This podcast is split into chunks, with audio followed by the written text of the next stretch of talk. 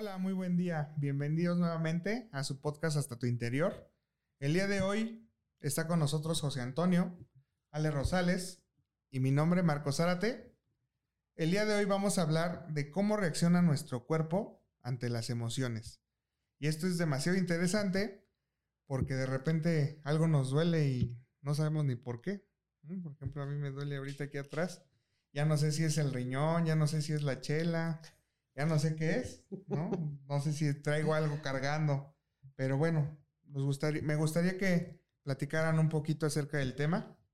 José Antonio, si gustas empezar. Sí, buenos días a todos, José Antonio, aquí de nuevo en un nuevo video. Pues este, ya habíamos platicado en, en algunos videos anteriores que realmente somos un cuerpo, un alma y tenemos un espíritu, ¿no? Estamos en una envoltura y en un en un sistema espiritual al que venimos.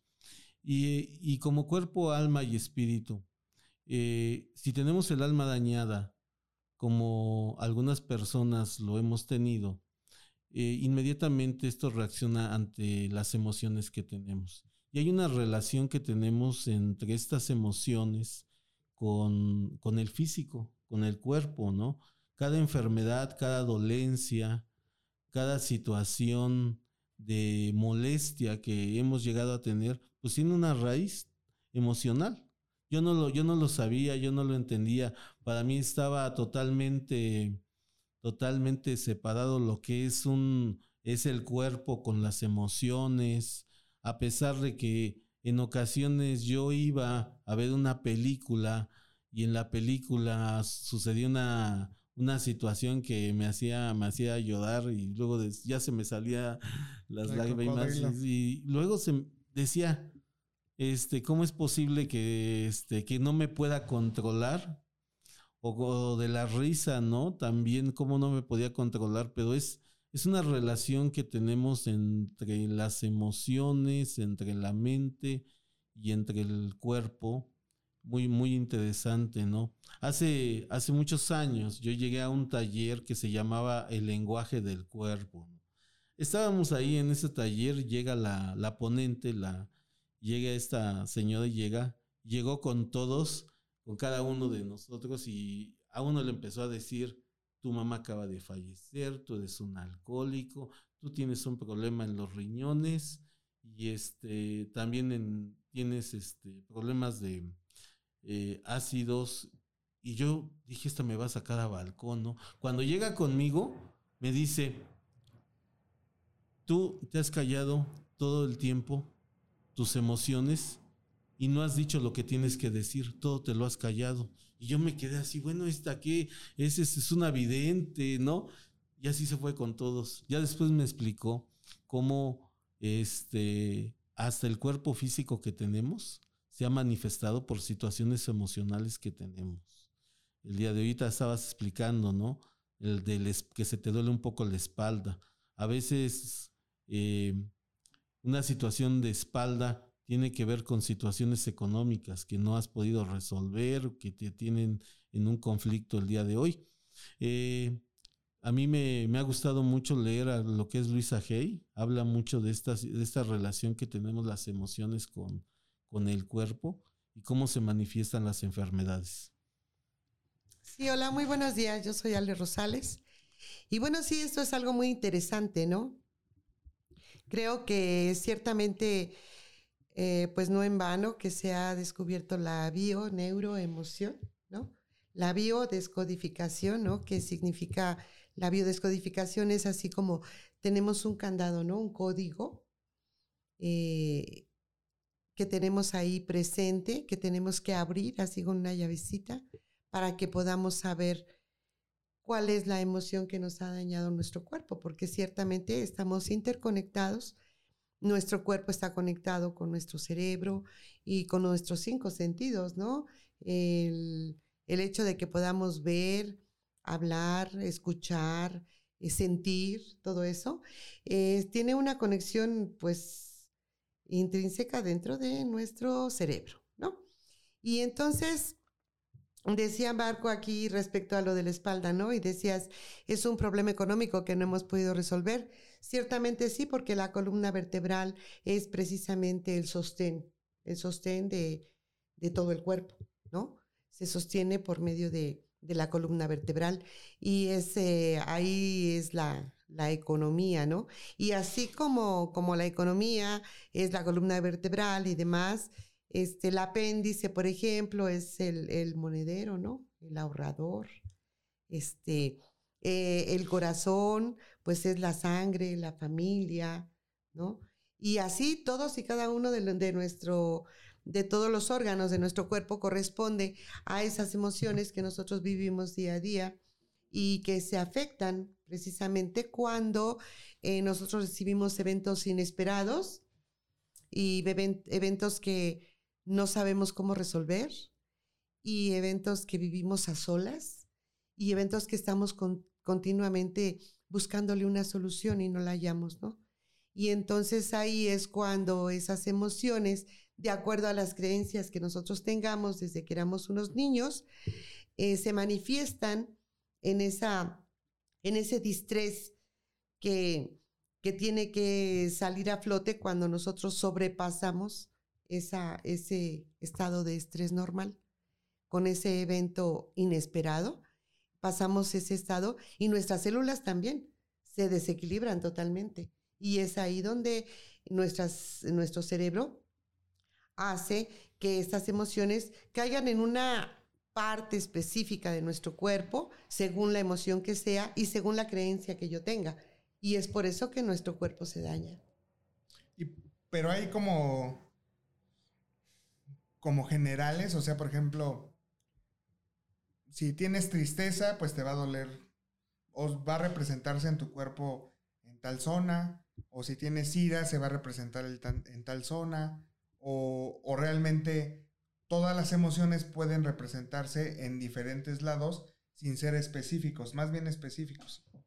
Eh, no, las partes del cerebro, nosotros tenemos un cerebro que que cada, cada partecita cerebral corresponde a uno de los órganos nuestros. ¿no? Este, por ejemplo, para que yo pueda mover este dedo, pues obviamente mi cerebro manda una señal, pero específica a este dedo, no a este dedo. Entonces, es así. Cada uno de, eh, cada parte de nuestro cuerpo tiene una zona específica en nuestro cerebro. Y entonces, cuando recibimos un evento, dependiendo de qué índole sea, este, de sorpresa, de angustia, de no saber qué hacer, y de acuerdo a cómo yo vea la realidad, es la zona que se va a afectar en mi cerebro, dependiendo del evento que sea o de la situación que, del drama que se esté dando en ese momento.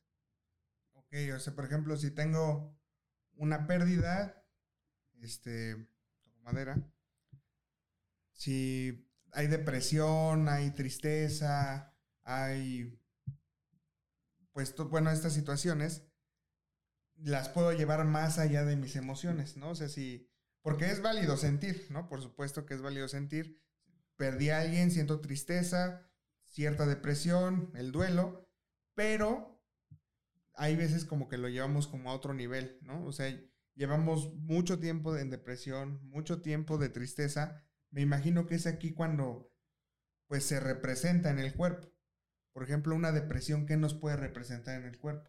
Es que depende. Eh, ¿Qué es lo que sea? Si ya llega un momento en el que tú ya no deseas la vida, en automático los pulmones empiezan a tener conflicto. No empiezan a funcionar bien porque los pulmones representan ese amor que tienes hacia la vida. El exhalar, el inhalar. Es la vida, los pulmones, ¿no? Y a veces empiezas con enfermedades como la tos, bueno, desde la tos hasta enfermedades más fuertes en el pulmón. Ese puede ser un ejemplo. También este, en un momento dado, es tanta la cantidad que puedes tener de, depresión en un momento dado que se manifiesta en todos lados de tu cuerpo. ¿eh? en, en, todos lados se te seca la boca, este, se te estriñe el cuerpo, dependiendo de, la intensidad de la emoción que tengamos.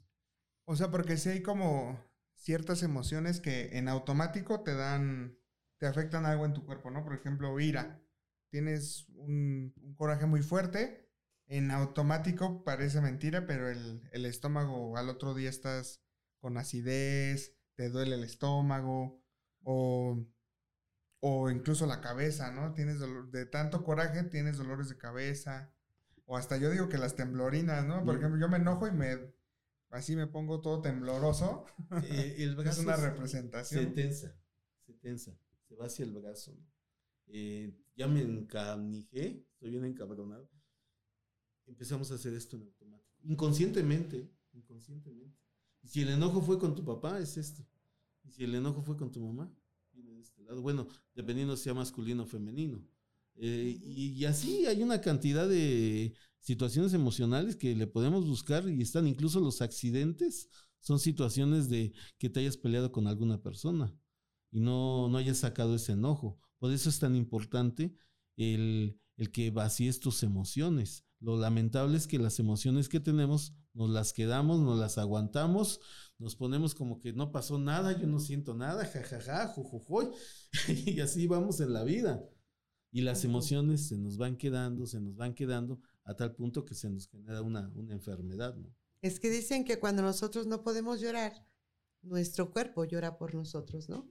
Pero bueno, por ejemplo, ahí está, ahí justo en ese punto, yo tengo un tema, ¿no? O sea, yo, yo recuerdo que antes sí podía llorar, de hecho antes era como hasta chillón de, de ver una película y, y, se me, y lloraba, ¿no? Y no hacía moco tendido, pero pues lloraba bastante. Y a veces en películas que ni siquiera había que llorar, ¿no? Por ejemplo, me acuerdo de, de Shrek 2, ¿no? En una película pues infantil, donde entran al castillo, van en el, en el caballo que es el burro, y viene Shrek cuando se hace guapo, y el gatito, ¿no? Entonces se les, se les atraviesan unos caballeros para impedir que pasen.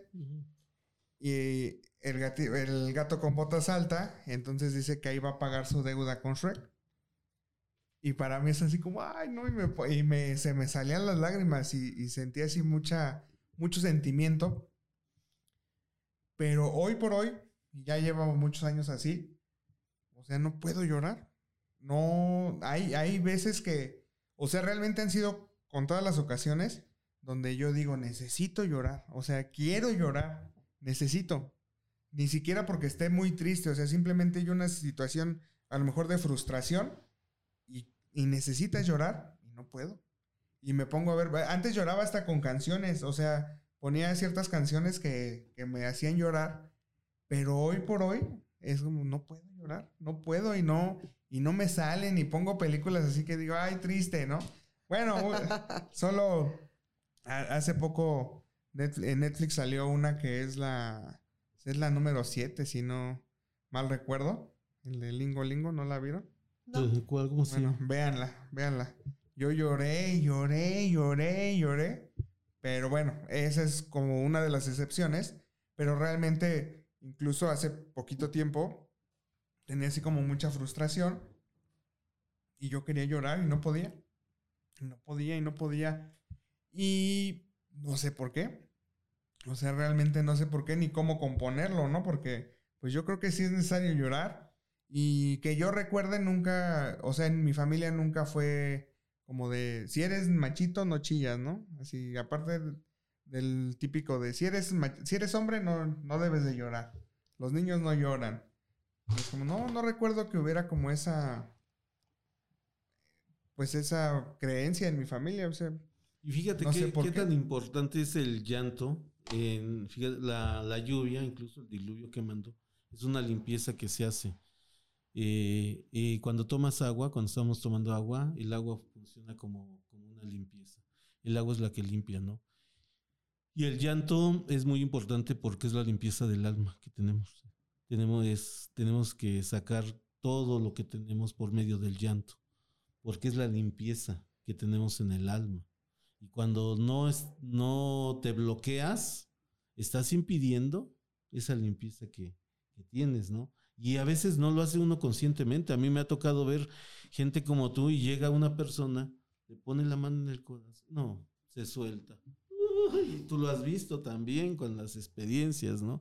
Como en un Así momento es. dado, como la- nos doblamos, nos Claro. doblamos. Claro. Lo que pasa aquí es que de- seguramente, si tú te acuerdas de la primera vez que tú dejaste de llorar, eh, cuándo fue, cómo fue y para qué lo hiciste, ¿no? Si tú recuerdas esto y vamos en retroceso, es exactamente lo mismo de las enfermedades, ¿no? Que nosotros recibimos alguna situación inesperada, ¿sí? Y eso hace que bloquee nuestras emociones o bien que se manifiesten emociones que tenemos de acuerdo a las creencias que nosotros vamos manejando durante la vida. Y en el momento que se presenta esa, esa situación inesperada, nosotros reaccionamos de manera diferente o distinta que hace que nuestro nivel de estrés se desequilibra y sube, ¿no? Sube más, se sobrepasa. Ese, al pasar ese, al sobrepasarse ese nivel de estrés, es ahí donde eh, el cuerpo eh, se va a afectar, Porque normalmente tenemos todos, todos tenemos estrés y vamos por la vida manejando un estrés que podemos manejar, ¿no? Pero cuando recibimos una situación inesperada, eh, en ese momento ese nivel de estrés sube, sobrepasa los lineamientos y es entonces donde se dispara esta situación que también las células se distresan. Y es ahí donde se manifiesta una enfermedad. Entonces, seguramente en lo que tú estás comentando, eh, si tú recuerdas, hubo algún momento en que tú dejaste de llorar. No sabemos en qué, eh, cuándo fue, hace cuánto. Pero hubo un momento en que dejaste de llorar. Si nosotros nos vamos al pasado de tu historia y nos empezamos a dar cuenta en qué momento tú dejaste de llorar, en qué momento decidiste reprimirte, y si este evento fino llega a la conciencia, tú lo puedes romper y nuevamente puede salir el llanto. ¿no? Y es precisamente lo que hace la biodescodificación con las enfermedades. Ok, llegar al punto Al punto Inicial. fino. No es el evento, sino lo que siento en el momento y mi reacción hacia ese sentimiento. Es ahí el punto clave, En donde se puede sanar una persona, inclusive hasta de cáncer, de diabetes, de hipertensión, de muchas enfermedades que hay, que finalmente, bueno, pues por eso, eh, pues le hicieron tantas cosas al doctor Hammer, ¿no? Hasta decirle, te vas del país y aquí ya no, porque la farmacéutica, obviamente, cuando él llega y dice, este, nosotros mismos nos podemos sanar, eh, la farmacéutica dice, oh, no, vamos a perder mucha lana con este loco, ¿no? Entonces ni lo intentamos. Gracias al universo, pues hubo varios seguidores, él siguió dando sus teorías y el día de hoy sabemos que la gente se puede sanar simplemente recordando esos eventos antes de la enfermedad, que pueden ser dos días antes, dos años antes, o simplemente creencias infantiles. Y si nosotros desmenuzamos todo eso, podemos llegar a ese punto clave en donde se puede eh, hacer ese quiebre, ¿no? Se encuentra más bien el código, porque por eso es la biodescodificación, porque se encuentra el código que se abre la puertecilla y entonces es ahí donde, ah, llega la conciencia y por automático se sana la gente. Y por ejemplo, en su experiencia, ya sea personal o en talleres, cursos, terapias, que, o sea, algún ejemplo de esto, de la representación de las emociones en el cuerpo. Bueno, yo ahorita de apenas hace poco en una persona allá por Cuautitlán tenía dañado justamente esto del ojo que ya no ya su ojo ya no sacaba este no, no me acuerdo cómo se llama El lagrimal. lagrimal ya no funcionaba y le tuvieron que hacer una, una operación. ¿no? Y como dice Ale, si nos hubiésemos ido a ver en dónde fue donde se bloqueó, posiblemente ya no necesita de la medicina, porque en automático empiezas a sanar. Pero ya cuando llega a puntos que ya son extremos, pues ya viene, viene la enfermedad. Tenemos enfermedades emocionales. Yo, yo, por ejemplo, tengo, conozco casos de personas que los que hemos eh, bloqueado las emociones por medio de sustancias o de alcohol, eh, las emociones las tenemos bloqueadas. Y no las dejamos que salgan, no nos enfrentamos a ellas. Y cuando una persona dejamos de consumir comida o dejamos de consumir alcohol o una sustancia, en automático la emoción llega y nos tenemos que enfrentar a ella y a veces no la aguantamos. Y es cuando se detona una diabetes, donde ya veníamos con una predisposición a, esta enfermedad y, y, se soltó porque simple y sencillamente habíamos bloqueado esa emoción. La teníamos, pero ya cuando tenemos esa emoción y nos llega, justamente se nos detona una enfermedad que ya venía, ya venía este, posiblemente genéticamente, por las ideas que teníamos, ¿no? Sí, exactamente. En la biodescodificación se ha descubierto que las enfermedades no son genéticas. Más bien lo que es genético es el programa mental, la creencia que tenemos de la realidad, de cómo es nuestra realidad. ¿no? Eh, si yo recibo un evento que no sé solucionar, que, los, que lo vivo a solas, que estoy así como que duro y duro dándole vueltas y no lo soluciono y es un evento inesperado y aunque yo lo platique, lo diga, eh, yo no le encuentro la solución, segurito me va a dar una enfermedad. Mi cuerpo va a reaccionar a esa situación. Pero si yo, como decíamos en, el principio de los videos, la conciencia, el alma, el ego, todo esto lo repasamos, podemos darnos cuenta que entre más rápido nosotros actuemos conscientemente ante el evento que estamos llevando, más difícil va a ser que la enfermedad se instale. Si yo recibo un, coraje por decir, yo soy una persona um, envidiosa, tengo envidia, y recibo un coraje de, ver que alguien trae el auto que yo me iba a comprar, ¿sí? Y yo recibo ese evento así, pero yo soy envidiosa y yo quiero eso y empiezo a generar en mi mente mucha rabia, mucho coraje, inclusive hasta que, que lo choque, porque ya no se ve bien ahí, ¿no? Y cosas así feas. Si yo hago eso porque mi programa es de envidiosa, ¿no? Y entonces la envidiosa actúa así, es envidiosa y no quiere que la otra tenga. Ese programa a mí me puede traer una enfermedad como la diabetes, por ejemplo, ¿no?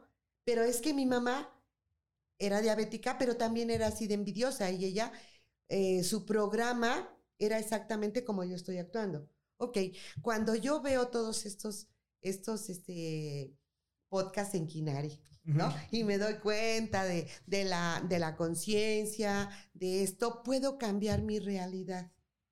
Al cambiar mi realidad, en ese momento yo digo, a ver, este, estos sentimientos que estoy teniendo en este momento, estas emociones, yo puedo digerirlas y puedo cambiarlas. Y entonces yo puedo sentir agradecimiento porque esa persona trae ese auto y yo la puedo bendecir, pero desde adentro, desde mi corazón. En ese momento la enfermedad no se va a instalar porque he roto el programa de la creencia de la envidia. ¿Sí me explico? Y entonces la enfermedad ya no se va a instalar. En cambio, si yo no rompo ese patrón conductual y de pensamiento, pues entonces por eso digo que es genética la diabetes. ¿Sí me explico? Y por ejemplo, la hipertensión. Mira, la hipertensión trata de una, una situación de tu sangre, de tu, de tu entorno, pero más bien de tu lugar, de donde tú estás, de tu casa. ¿sí? La hipertensión, yo te voy a decir, por ejemplo, en la hipertensión yo estaba viviendo una persona conmigo, pero esa persona me caía mal, muy mal, muy mal porque esa persona era alcohólico, era muy feo, ¿no? Pero estaba viviendo también otra persona que yo amaba muchísimo. Y si yo corría a esa persona alcohólica, se iba la persona que yo amaba muchísimo. Y ese es un conflicto de tu territorio. ¿sí? Y entonces yo solo estaba piense y piense, ¿y ahora cómo le hago? ¿Y cómo le digo? Y hacía cosas para que él se fuera y no se iba. Y luego trataba de tranquilizarme y aceptar falsamente. Y a mí me da una hipertensión. Porque están invadiendo mi territorio, pero va algo de mi sangre, se me va mi sangre ahí. Ajá. Ok. Y entonces, esta persona era el papá de mi nieta. Se, se iba él, se llevaba algo que yo amaba. ¿No? Y entonces, mejor me aguanto en mi propio territorio, me aguanto, no digo nada, pero entonces mi organismo, mi cuerpo, reacciona. Pero ese es un programa, ¿no? Un programa de que decía mamá, este, no le digas, pobrecito. Y además te vas a quedar sin nietos. No inventes, ¿no? Sí, no es, no era, y el apego que yo tenía a mi nieta y demás, hablando mil cosas, y entonces era esta parte de no poder poner un límite. No, y obviamente esto no quiere decir, ¿no? Que la medicina no funcione o que se No, claro que no, por supuesto que no. Porque no, simplemente son- todos son complementos, ¿no? Y, Claro. y hay ciertas cosas que uno no se puede explicar porque justo ahorita estaba pensando, ¿no?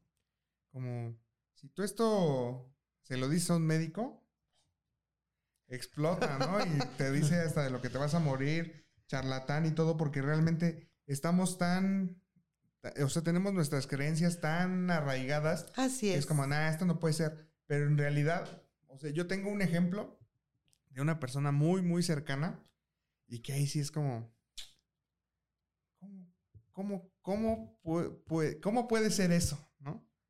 ¿Por qué? Él, un día hablamos y me dice, ¿qué crees? Él, es de las personas que se hace chequeos cada año. Así, cada año se va a hacer chequeo y de todo y... No, evidentemente no se cuida. Pero pues no lleva, llevaba no cuidándose muchos años. Entonces un día me dice, bueno, ¿qué crees que pasó? ¿Qué pasó? Pues tengo diabetes. Ya este, el doctor habló conmigo. Me mandó estas pastillas. Soy diabético. Dice, yo jamás creí que iba a ser diabético porque mi papá y mi mamá nunca fueron diabéticos. Sus papás, o sea, sus abuelos Tampoco. tampoco, este, y yo creía que pues yo tampoco, pero pues ya soy diabético. Yo, no, pues bueno, o sea, no sabes ni qué decirme, es como, bueno, pues cuídate. Finalmente ya la diabetes también lo vemos como algo normal, ¿no? entre comillas, es como algo con lo que ya viven muchas personas. Y es como, bueno, cuídate, pues no te tienes por qué espantar y así. No, no estoy espantado y ya. Yo lo vi como al medio año y, y le digo, ¿y qué onda? ¿Cómo estás? ¿Cómo sigues? Este, porque generalmente cuando te dicen que eres diabético, a los, incluso eh, un, una, este, pues, ¿qué se podrá decir? Un síntoma o algo que se nota mucho cuando eres diabético, pues es tu cambio de peso, ¿no? Generalmente son personas gorditas Y adelgaza. y adelgazan muchísimo en cuestión de dos, tres meses y pues ya más o menos te salen con que son diabéticos, ¿no? El diagnóstico que es, que es diabético. Y pues yo lo veía igual. Entonces le digo, oye, ¿qué, qué onda? ¿Cómo vas con eso? Bien. Dice, ¿por qué? No, pues me habías dicho que eras diabético. Ah, sí. No me dijo más. Después al otro medio año, cuando ya se hizo sus chequeos, me habla y me dice, oye, ¿qué crees? Le digo, ¿qué pasó? Dice, este, pues que no soy diabético. Y ya, ¿cómo no vas a ser diabético si los estudios, él se hace sus estudios en Estados Unidos? Realmente son muy buenos, ¿no? O sea, realmente son muy buenos y es como, Ay, en México. ¿Cómo En crees? México, ¿no? bueno, se habla, ¿no? De que son, son muy buenos allá, o él, él así lo dice. Y, y entonces le digo, pero, ¿cómo no? No, no soy diabético. Dice, mira, te voy a decir la verdad. En el momento que a mí me dijeron, soy diabético, pues te hablé, te dije, estaba espantado, estaba preocupado. Y al otro día me sentía mal. Dice, al otro día me vi en el espejo y dije, tú no eres diabético. Tú no eres diabético.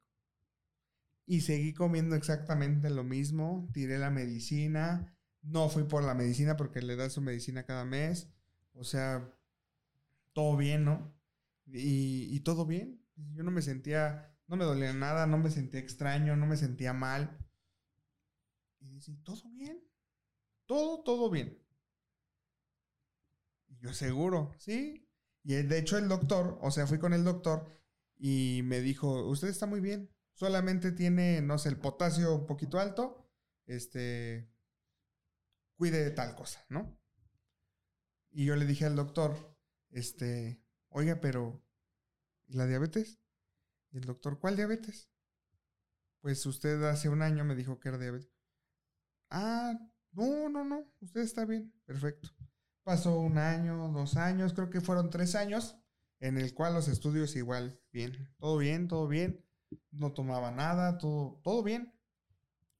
Y bueno, ya después estuvo en una situación de, pues de mucho estrés, mucha presión.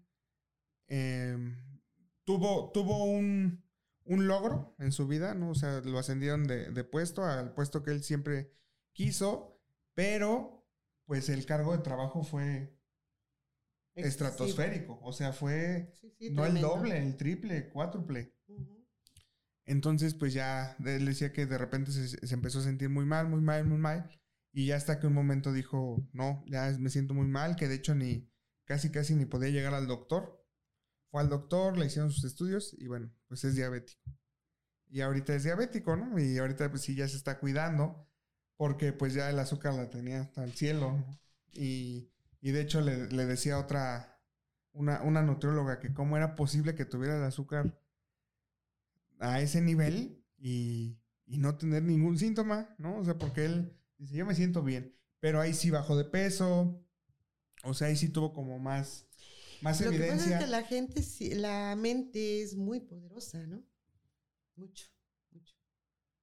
Más de lo que tú te imaginas. Bueno, es una demostración, ¿no? Sí. Lo de esta persona es una demostración, o sea, yo no soy diabético, ¿no? Yo tuve un hermano que tenía un tumor, que tenía cáncer, y decía, no, es imposible que yo tenga eso.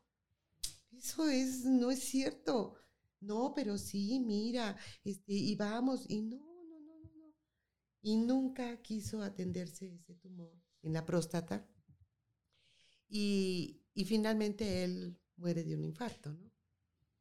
Y el No doctor, no, no. Y el doctor decía, pero es que esto estaba grandísimo, crecidísimo, ¿por qué no le dio más sintomatología? Pues porque él nunca creyó que él tuviera cáncer. ¿no? Nunca lo creyó. No, y hay otro ejemplo ahí que se contrapone. Mi, el papá de mi abuelito eh, se sintió mal, no tenía, no sé qué síntomas habrá tenido. Fue al doctor, lo internaron. O sea, él estaba bien. Nada más, creo que tenía ahí como el goteo, ¿no? De, de orina. Fue a, a- al hospital, lo internaron y le dijeron, pues usted tiene cáncer. Y se murió luego, luego. O Ah, sea, sí, claro. como a los Es que 3, 4 para días. toda la sí. gente cáncer, muerte. Ajá. No, es lo que creen. Cáncer, muerte. Y dices, a ver, o sea, Pero es que decían que él, en cuanto le dijeron que tenía cáncer, tuvo mucho miedo. Claro. O sea, sí, totalmente que... Pues, y obviamente, ¿no? A ti te dicen cáncer. y es muerte. y- Sí, también este, hay casos de gente que le han dicho, vive bien, viene a todo dar, anda bailando, tomando y anda como si nada y en el momento que le- se siente mal le dicen, "Ten- tienes un ex- se hace examen, tienes VIH, VIH no es SIDA, le dicen, "T- tienes VIH y en el momento en que le dicen tienes VIH, a los 15 días se va. Porque la mente llega a tal punto el miedo que nos Ujú. acaba. Sí, sí, sí. Y ese sí es mi miedo, porque yo sí soy bien collón para esas cosas. Un- tuve así un evento igual más o menos como de salud. Y fui con el doctor, me sacaron placas y placas aquí de, de los pulmones y estudios. Entonces el doctor está viendo así los estudios, las placas. No, pues usted tiene hipertensión pulmonar, hipertensión arterial, Wow. tal, tal, tal, tal. En ese momento, de verdad, se los juro, se los juro que yo lo viví. Sentí de aquí arribita de las nalgas como tres disparos, así, así como que me recorrieron toda la espalda, me llegaron aquí atrás Y en ese momento me, me sentí mal, malas, pero mal. De que me acostaron en el, en una cama del hospital, me pusieron los, no me acuerdo cómo se llaman, Ajá. los pads, ¿no? Para checarme el corazón y, y yo así, no, pues quién sabe qué pasó. Y ya fui a ver otro doctor y el doctor me dice, nada, tú no tienes nada. O sea, realmente, y ya me empezó a explicar, ¿no? Con los estudios. Dice, muchos doctores que son generales, pues ven esto eh, en el, en el electro. Dice, ven esto y se espantan. Dice, no, esto es normal. Tú no tienes absolutamente nada.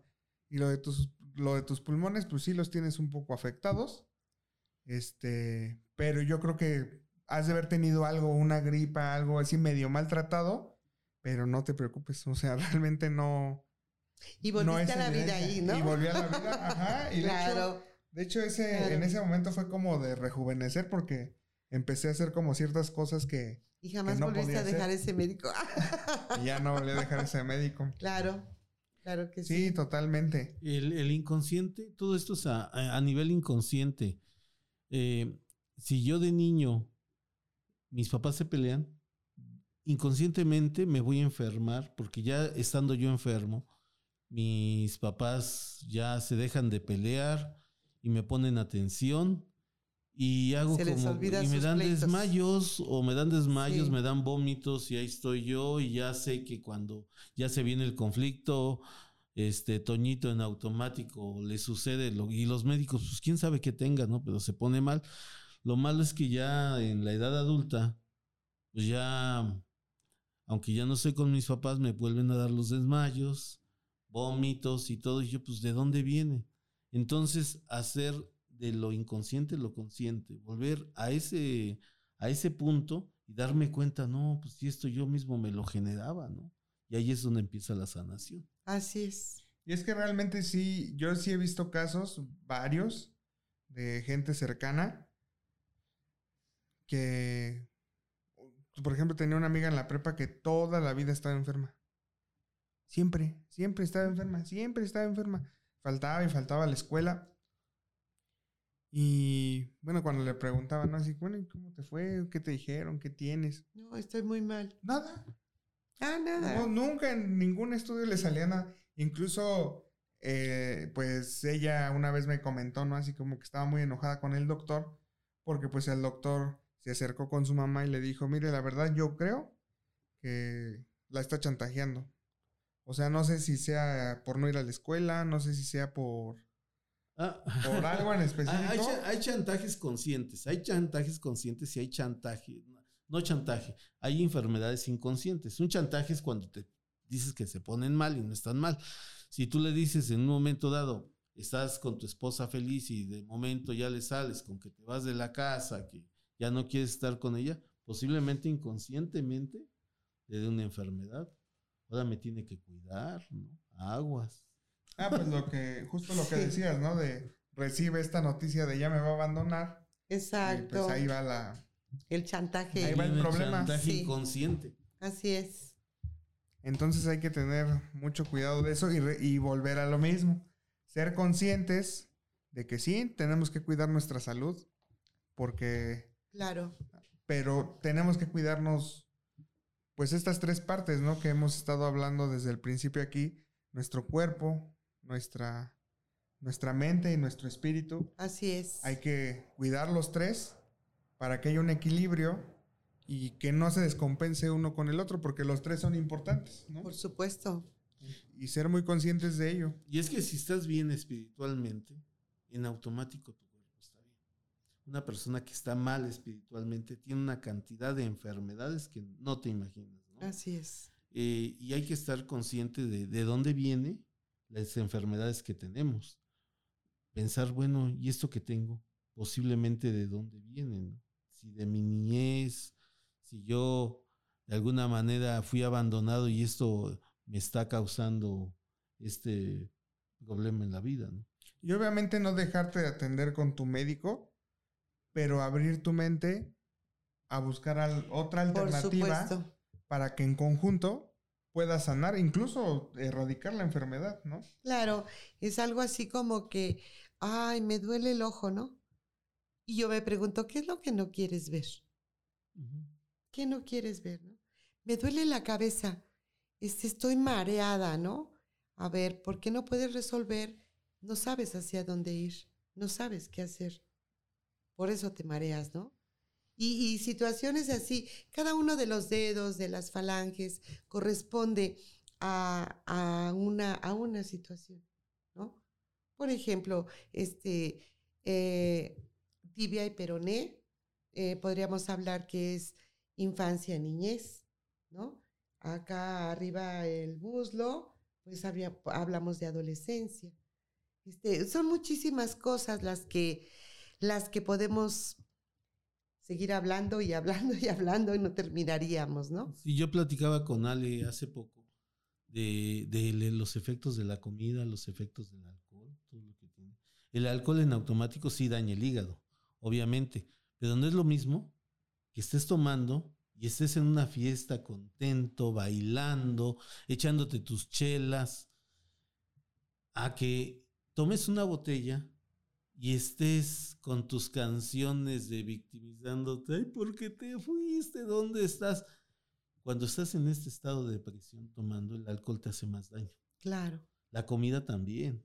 Hay comida que la, la gozas, las disfrutas, estás con tus amigos, con la familia. Y hay comida que te la comes para calmar la emoción y esa comida es la que más te hace daño.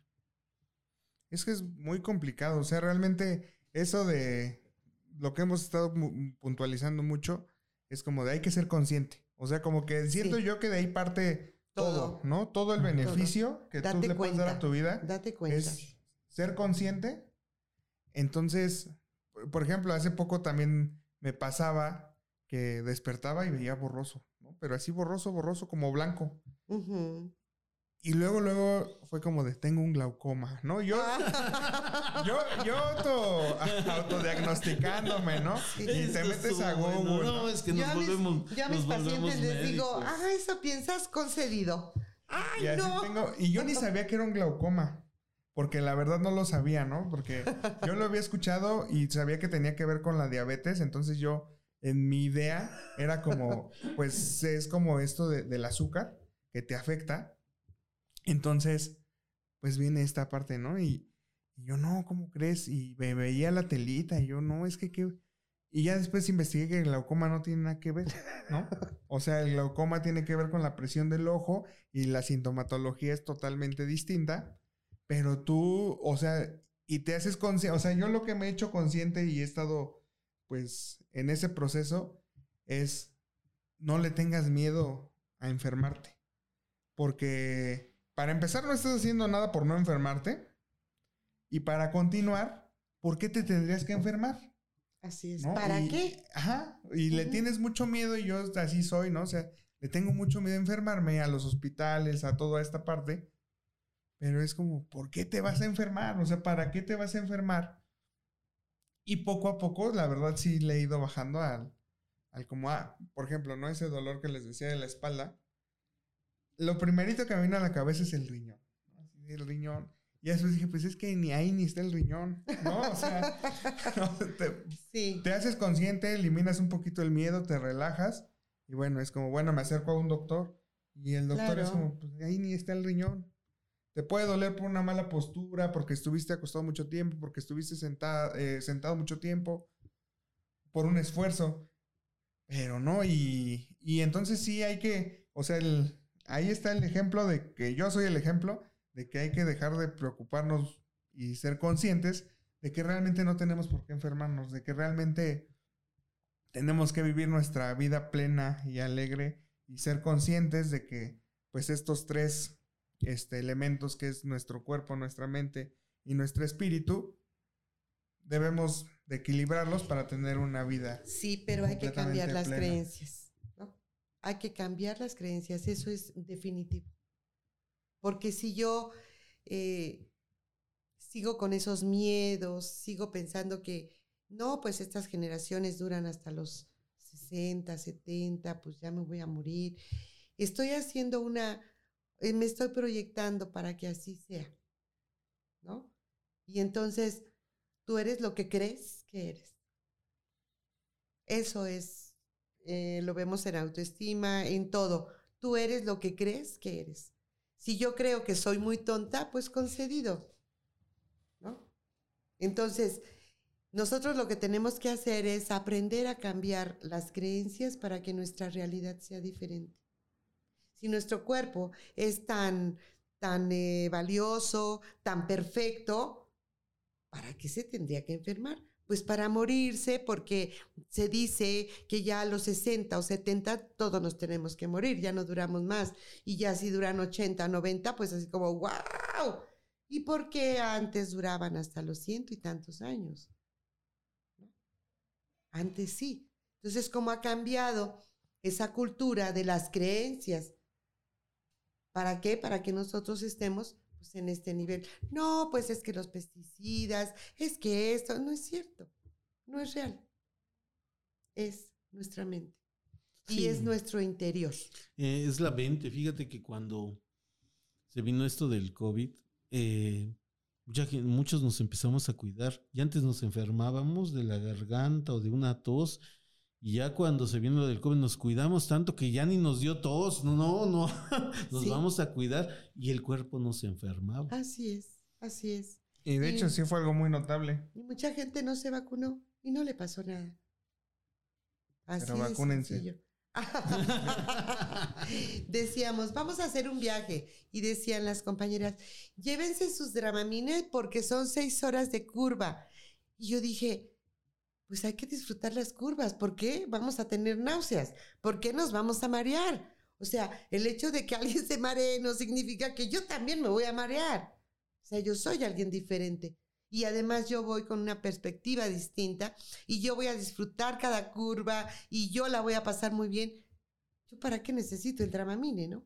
Pero es algo así como que llévenselo y entonces yo me proyecto, si es cierto, me va a dar náuseas, me voy a enfermar, sí, me voy a llevar dos cajas de Dramamine y por ahí les doy a las demás, ¿no? Así como que yo ya estoy programando mi realidad. Y con todo y Dramamine, Así es. uno, ¿no? Sí. Así es, Bueno, exactamente. yo no sufro de eso, pero, pero sí. Así es.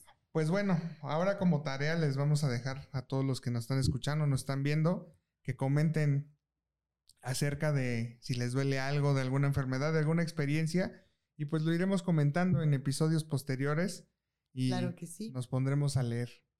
Pues muchísimas gracias y nos vemos el próximo viernes.